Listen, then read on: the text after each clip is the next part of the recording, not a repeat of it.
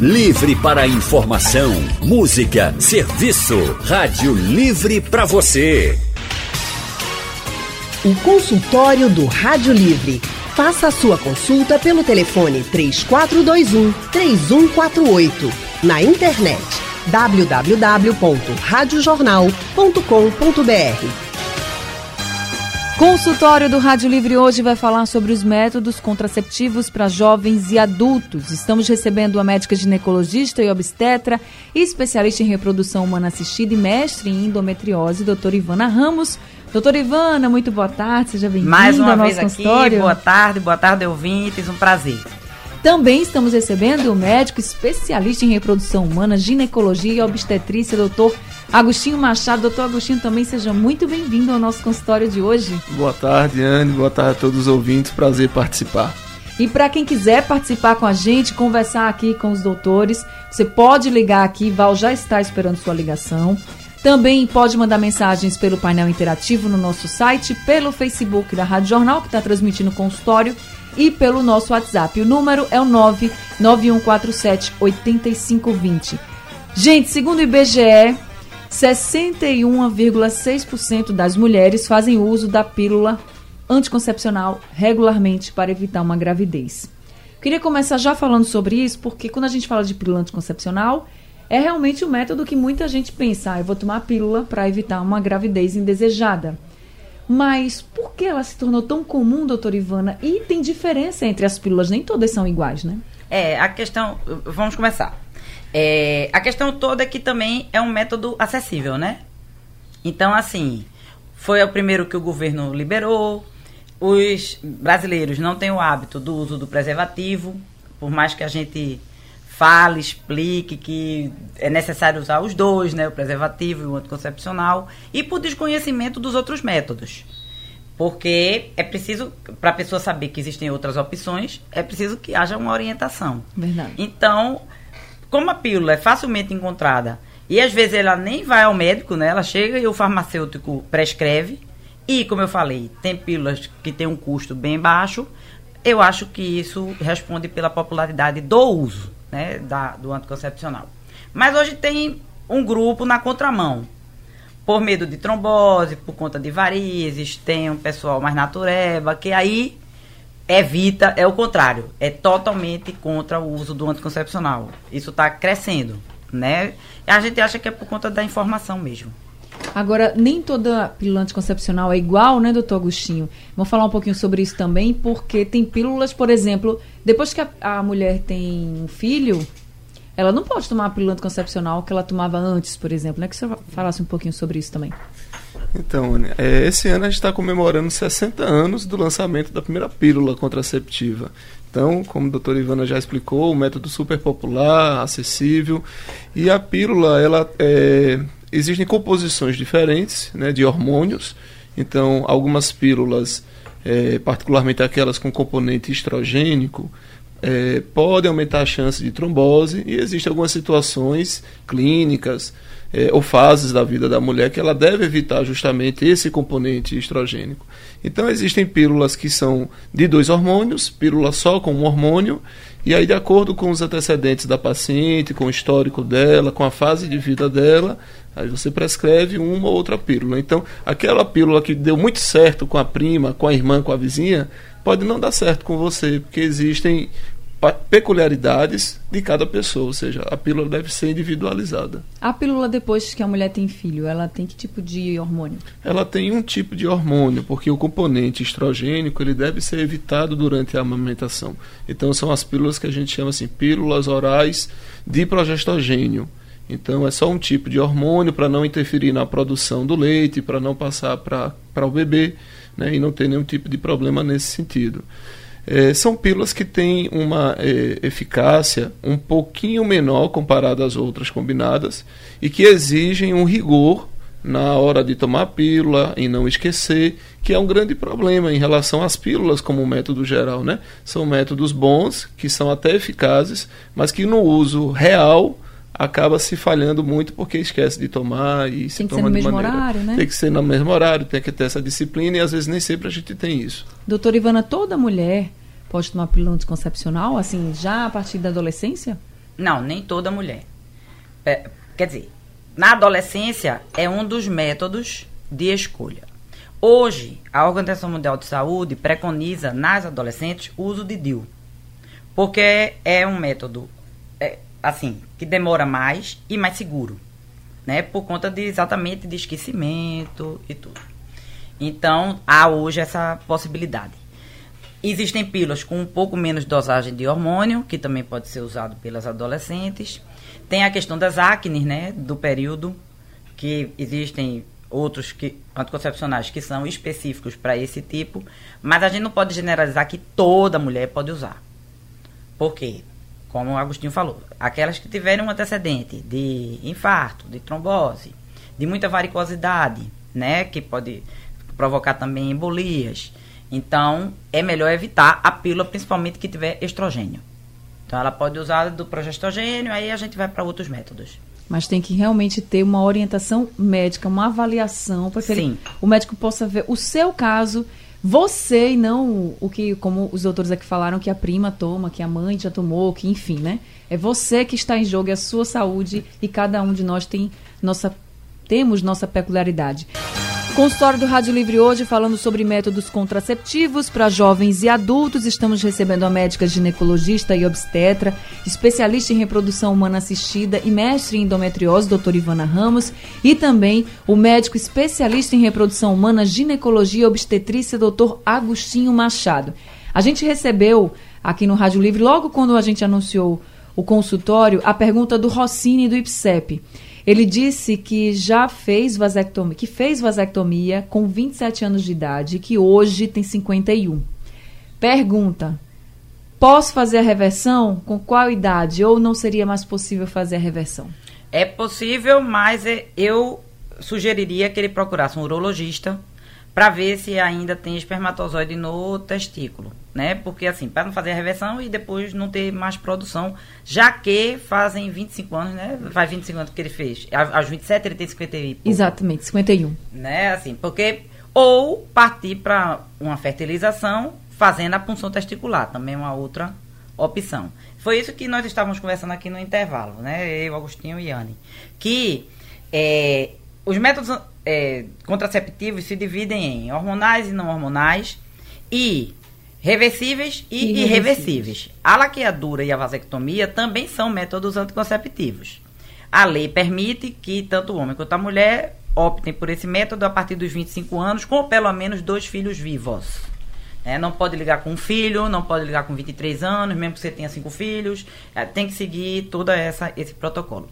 E o nível de arrependimento é altíssimo tem que se pensar muito antes de fazer essa decisão, já que é, cai nesse problema de Rossini. Ah, nem sempre é possível fazer. E às vezes se faz a, a conversão, né? A, a ligadura que o pessoal de desligar, como é. a gente estava brincando. É, nem sempre é possível. Pode ter o índice de falha é altíssimo, né? Então fica, eu digo que é sempre não poder, é quando você opta entre não poder engravidar e não querer engravidar. Agora, com relação à vasectomia, muitos homens têm medo, têm receio. Eu queria que o doutor Agostinho falasse sobre esse método um pouquinho. É realmente seguro? Não é? Porque, assim, é muito mais rápido você fazer uma laqueadura ou a ligação de trompas numa mulher. Ela é uma cirurgia, né? Você vai lá, é uma cirurgia, tem, tem um período que você passa, enfim. No homem é muito mais rápido, pelo menos o que a gente vê dos, dos, casos que já foram feitos é que ele sai do hospital mais rapidamente, se recupera mais rapidamente. Queria que falasse um pouquinho sobre esse método. Perfeito, Anne. É, essas considerações que você fez, todas elas importantes, porque é um método muito mais prático, é feito em nível ambulatorial, ou seja, não exige bloco cirúrgico, não exige a necessidade de fazer um corte na barriga, de tomar anestesia nas costas. Então, o, o colega urologista ele vai fazer uma anestesia local é, identificar exatamente o local onde ele vai dar aquele ponto para poder justamente provocar a obstrução do, do canal por onde passam os espermatozoides. E uma coisa que precisa ser dita é de que esse procedimento ele não interfere de maneira nenhuma com a capacidade é, é, com a masculinidade do paciente. Então, ele vai continuar tendo sua virilidade, ele vai continuar tendo a sua performance sexual, a sua potência sexual vai estar preservada. Então, por algum motivo, é, é, de forma falta de informação, existe esse sentimento de que ah, não vou fazer a vasectomia porque isso vai interferir na minha masculinidade e isso não tem nada a ver. Né?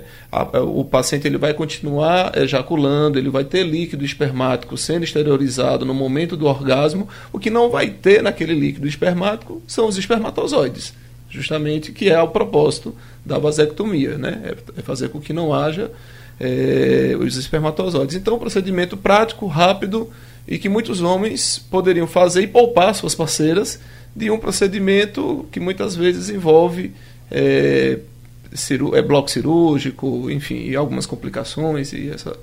O Rossini está perguntando se é caro fazer uma vasectomia. É muito caro hoje, vocês sabem preço assim? Se Não o SUS também. Ideia. O, o SUS tem. Agora tem todo o trâmite, né? Tem que passar por psicólogo para poder o psicólogo avaliar se você está apto a fazer, tem toda essa burocracia. Então, já é burocrático no convênio e no particular. No SUS deve ser um pouco mais. Tá certo. Mais Bom, faz, mais faz. Consultório do Rádio Livre hoje, falando sobre métodos contraceptivos para jovens e adultos. Nosso ouvinte Jaziel de Beberibe está na linha com a gente. Jaziel, boa tarde para você. Boa tarde, Ana. Ana, e vê bem, eu tenho 50 anos e eu desconfio muito que eu não gero filho, até porque nunca, ninguém nunca chegou na minha porta pedindo leite, como se diz. Será que eu com 50 anos realmente não faço filho? Agora também nunca fiz um espermograma, mas assim, eu tenho uma grande desconfiança e até afirmo que não faço por conta que já estou com 50 anos, nunca fui pai. E assim, a outra pergunta é, a laqueadura, ela pode ser reversível caso a mulher queira ter filho de novo? Tá certo, doutora Vamos Ivana. lá, Jaziel. Boa tarde, prazer falar contigo de novo. Olha só, ter 50 anos não significa que você seja estéreo. Porque o homem produz espermatozoide o tempo inteiro. É diferente da mulher que tem um tempinho de validade. Os óvulos vêm contadinhos. Espermatozoide não. Mas para saber, realmente tem que fazer um espermograma. E a questão da laqueadura é, é igual a vasectomia. É possível reverter, mas não é 100%. Em algumas mulheres se conseguem, outras não conseguem, porque vai depender do tamanho da trompa, da técnica que for usada, da idade da mulher, entendeu? Então tem algumas variáveis, por isso que tem que pensar muito antes de laquear, antes de fazer a laqueadura. E eu queria perguntar para o doutor Agostinho, existe risco para a mulher, pra uma, um, depois de uma laqueadura? Escolhi, quero fazer, não quero ter mais filho, enfim, escolhi. Uhum Algumas mulheres têm medo, por exemplo, ah, meu corpo vai mudar muito, os hormônios. Posso entrar no. Já escutei assim, ah, eu posso entrar numa menopausa precoce. Uhum. Isso é realmente possível ou é mito? Pronto, além dos riscos, apesar de ser um procedimento, uma cirurgia é, de pequena complexidade, podem haver complicações inerentes a qualquer procedimento cirúrgico. Mas em relação a, a problemas futuros, vamos dizer assim, uhum. duas coisas principais que a gente costuma comentar. Primeiro, como ela usou um determinado método, normalmente a pílula, durante um certo tempo, e ela agora vai deixar de usar porque ligou a trompa, a gente passa a ver como é que vai ser o comportamento menstrual dela. E aí a menstruação dela vai se apresentar talvez de uma maneira constante ou de forma irregular, e de repente você vai precisar voltar a ter que tomar uma pílula ou usar um hormônio para poder regular. Então tem muitas mulheres que até dizem assim: "Ah, mas eu já fiz a ligadura para deixar de usar e agora vai, vai ter que voltar. E existe uma síndrome, né, uma, uma condição chamada assim de síndrome pós-laqueadora, onde após a realização da ligadura, a paciente começa a ficar menstruando de maneira inconstante, porque aparentemente parte daquela, daquela área onde teve a, a ligadura da trompa corria um vasinho que também no, no, é, alimentava ou irrigava o ovário. E é quando você ligou aquela trompinha, ligou aquele vaso junto, então parte do ovário também ficou sem irrigação, e aí aquilo ali deixa de funcionar, a paciente começa a ficar com a menstruação irregular, e aí pode lá no futuro vir na frente ter um período de menopausa antecipado. Ele não pode dizer propriamente que vá ter uma falência ovariana precoce, a menopausa precoce, mas ela pode começar a apresentar alguns sintomas dessa ordem ou nessa natureza.